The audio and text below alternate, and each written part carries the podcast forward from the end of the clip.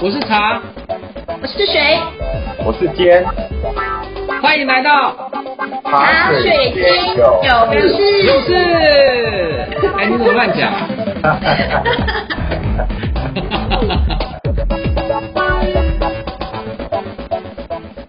各位听众朋友，大家好，欢迎来到茶水间有事，跟你聊聊职场大小事。我是坚兼职达人。这一集茶水间出了什么事呢？出了你我可能都会遇到的事，那就是外派时 HR 没说的事。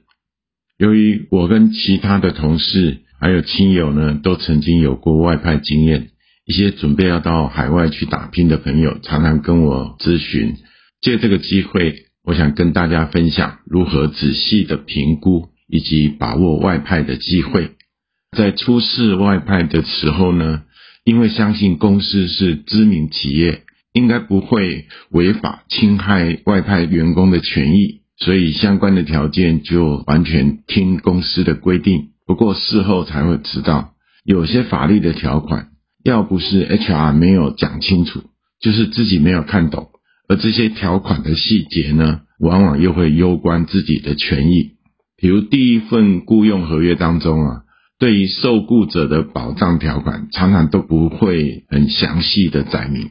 大公司的 HR 在程序上应该都会逐字逐条的陪着员工看过整份外派雇佣的合约，然后问你有没有问题。除非你事先做过功课或者请教过高人，否则啊不可能完全了解这些法律用语跟其中暗藏的玄机的。例如，第一个外派合约可能先签三年。明定雇佣的期间，租金补贴多少，有哪些福利？等到三年过后续约的时候，公司才告诉你续约没有的各种补贴。因为第一份合约中没有写明续约时会继续哪一些福利，但是 HR 可能不会在外派的时候就讲明续约只补助前三年。另外，先签三年，如果公司不续约。或者是员工选择不续约，那员工又要如何保障自己的权益呢？退休金、资遣费要如何算呢？回台的机票以及搬家费用，公司会不会帮你出呢？这些都是大家要注意的细节。劳基法能够保护外派员工的权益吗？其实外派有分两种，一种叫做长期借调 （expatriate assignment），另一种转任。Permanent transfer，或者是叫做 local hire，那受派的员工呢，两种权益大不相同。如果是长期借调，那比较类似是长时间的出差，员工可以继续保有台湾的雇佣合约以及劳健保福利，并且额外领取海外的津贴。那如果转任外地呢，就会变成由外国公司来雇佣，台湾的雇佣关系就终止。劳基法就不再能够对台湾的员工能够有所保障，这个对员工的权益冲击是比较大的。所以今天的讨论呢，主要是针对转任外地，也就是 transfer 的朋友来讨论。那外派之后呢，必须换约，也就是终止台湾的雇佣合约，并且另外签订外国公司的雇佣合约。这样一来。台湾的劳基法是管不到外国注册的公司的。不过，劳基法第十之一条，它仍然对台湾的雇主在安排职务调动的时候有一些基本的要求。当然，外派换约的时候也是包含在里面的。劳基法写道，雇主调动劳工工作应该符合以下原则：第一点，基于企业经营上所必须且不得有不当的动机其目的。也就是我们所说的，不是恶意调派哈。第二点，对劳工的工资及劳动条件未做不利之变更。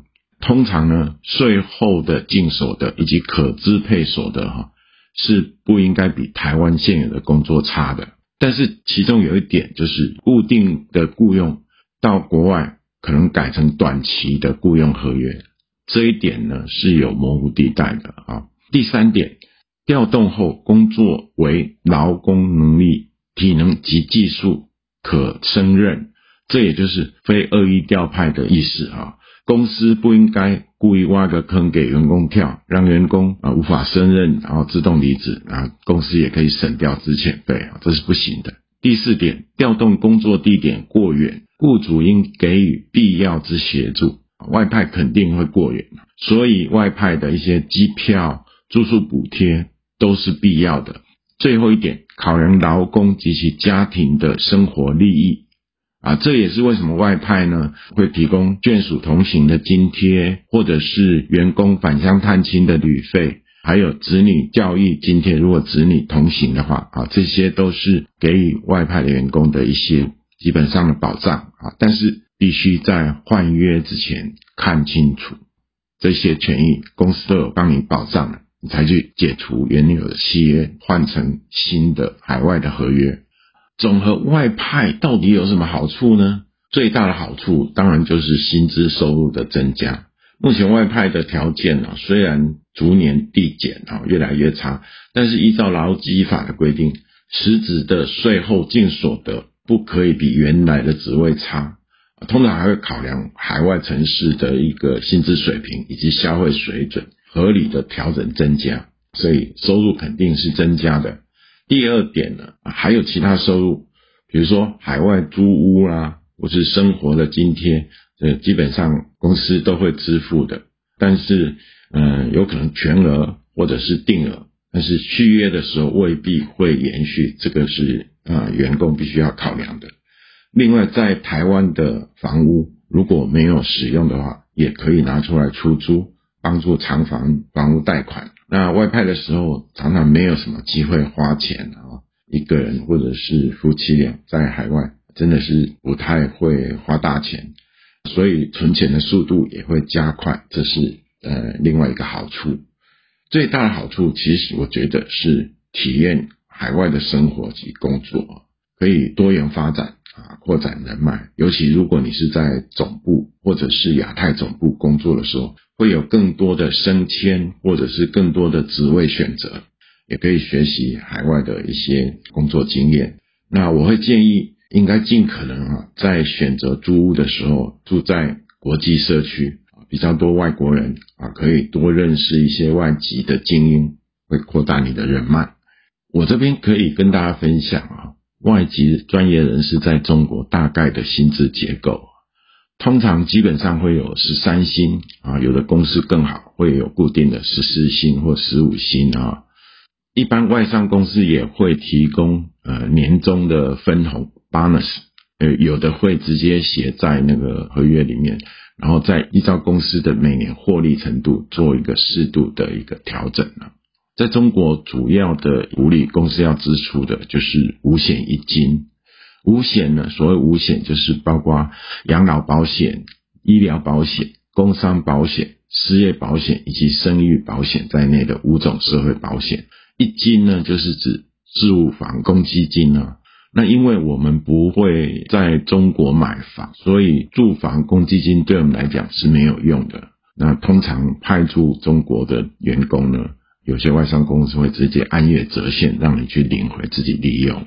另外还有一些 allowance 啊，就是一些津贴啊，不管是公司全额付或是员工自付啊，它基本上就是有一个合法避税的额度，这个部分是可以不用缴所得税的啊，但是会以税前的月薪的百分之四十作为上限，包括国际医疗保险，公司通常会支付全额或者是五十 percent。员工自己可以衡量，五十 percent 其实还是蛮贵的哈。如果觉得要省这笔钱的话，可以放弃哈。搬家的费用啊，relocation fee 啊，这个公司肯定要出的哈。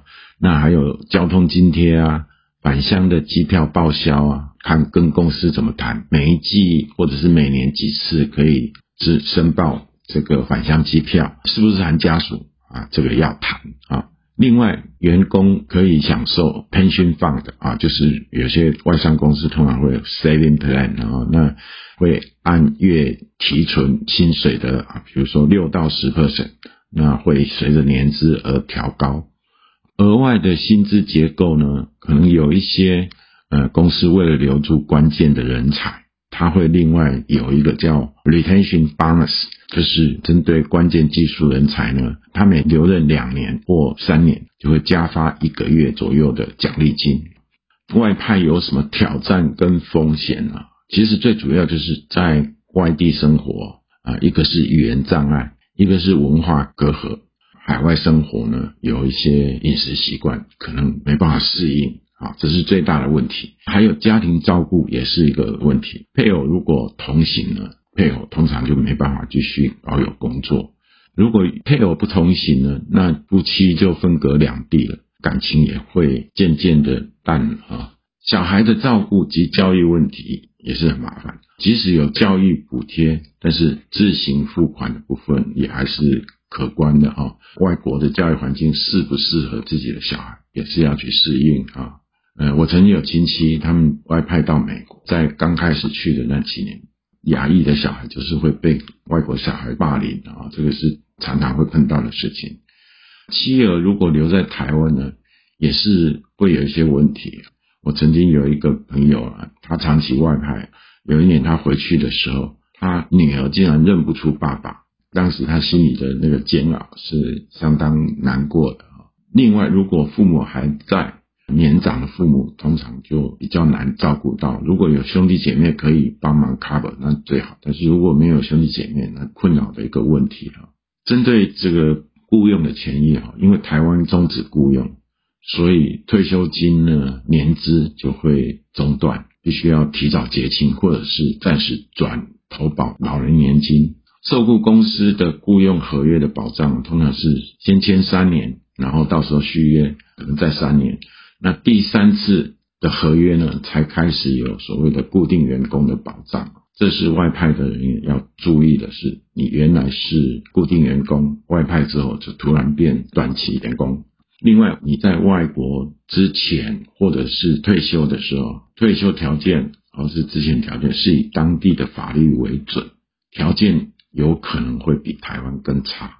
比如说，在中国在算资遣费的时候是有法定上限，以工作的城市的平均薪资水平，这个政府的公告哈，三倍为上限。比如说在上海呢，如果他的平均工资为八千块，上限呢就会变成两万四。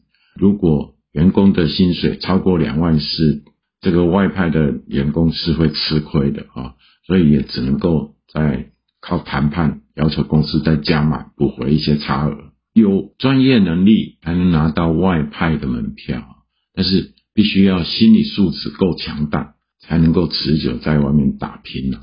对外派工作，常常有人会有太多的幻想，也有些人是为了逃避现有环境的一些困难，单纯的只想换个环境试试啊。一旦外派之后呢，体验了外派的艰难辛苦，就会开始又犹豫什么时候要回台湾，能不能回台湾？那这些人呢，往往会撑不久。